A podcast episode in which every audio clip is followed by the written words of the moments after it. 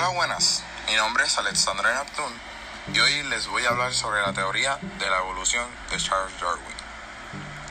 Además de la teoría de la evolución, vamos a hablar sobre la vida de Charles Darwin y la selección natural. Antes de empezar con el tema, le voy a decir quién fue Charles Darwin. Charles Robert Darwin nació en Shrewsbury el 12 de febrero del 1809. En su juventud empezó a estudiar medicina, pero perdió interés. Darwin perdió el tiempo con sus estudios para dar satisfacción a su pasión por la caza y por montar a caballo. Mientras estudiaba, se le dio un interés en la botánica y conoció al entomólogo John Henslow, cuya amistad le reportó un beneficio inestimable y que tuvo una intervención directa en dos acontecimientos que determinaron su futuro, la expedición de Gales y sobre todo el viaje del Beagle. Henslow fue quien le proporcionó a Darwin la oportunidad de embarcarse como naturalista con el capitán Robert Fritzow y acompañarle en el viaje que éste se proponía realizar a bordo del Beagle alrededor del mundo. Ahora estaremos hablando cómo Charles Darwin contribuyó a la ciencia y describiremos los patrones de biodiversidad observados por Darwin. Darwin inició una inflexión del pensamiento biológico aún más trascendente y general. En todas sus investigaciones atiende el cambio filogénico y también ontogénico de los animales y plantas. En cada caso, busca la causa coherente en influencias exteriores perfectamente determinadas. El descubrimiento más importante de Darwin fue cuando abordó en la expedición del Beagle el 27 de diciembre de 1831. Durante esta expedición, él fue a la isla Galápagos, donde coleccionó diferentes tipos de rocas y plantas. Él vio diferentes especies en cada isla y se percató de algo peculiar. Había las mismas especies en cada isla, pero tenían diferentes características.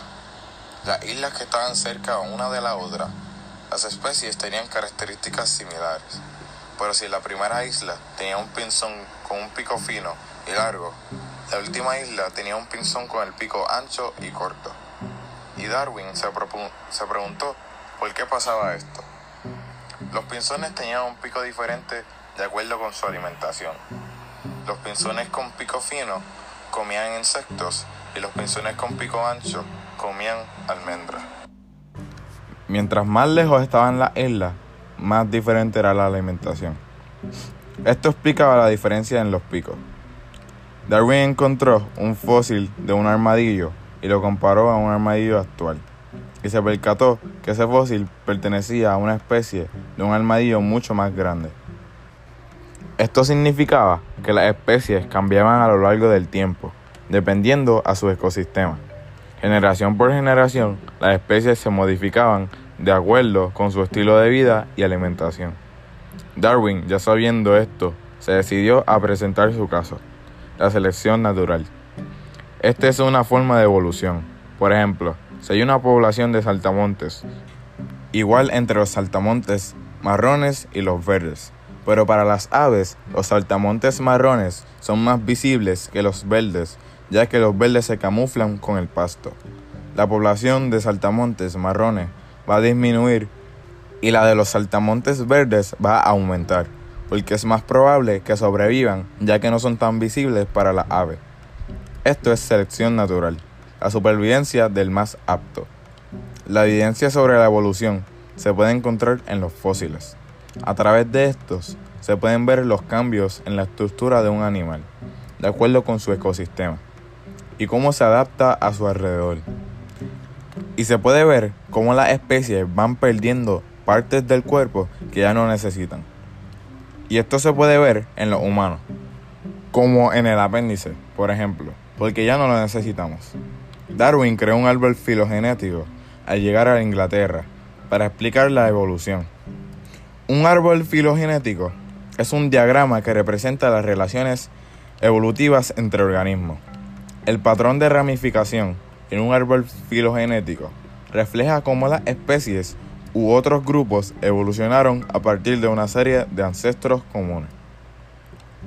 Darwin escribió un libro sobre el origen de las especies, uno sobre la selección natural y un diario sobre su expedición. Darwin propuso la teoría de la evolución biológica por selección natural. Darwin definió la evolución como descendencia con modificación. La idea de que las especies cambian a lo largo del tiempo da origen a nuevas especies y comparten un ancestro en común. En mi opinión, el descubrimiento de Darwin ha sido muy importante para la ciencia y ha dado el inicio para el futuro de la biología y él debe ser reconocido por su gran trabajo. Aunque ya lo es, pero debe seguir siendo reconocido. Bueno, ya han escuchado lo general sobre Charles Darwin y sobre la evolución.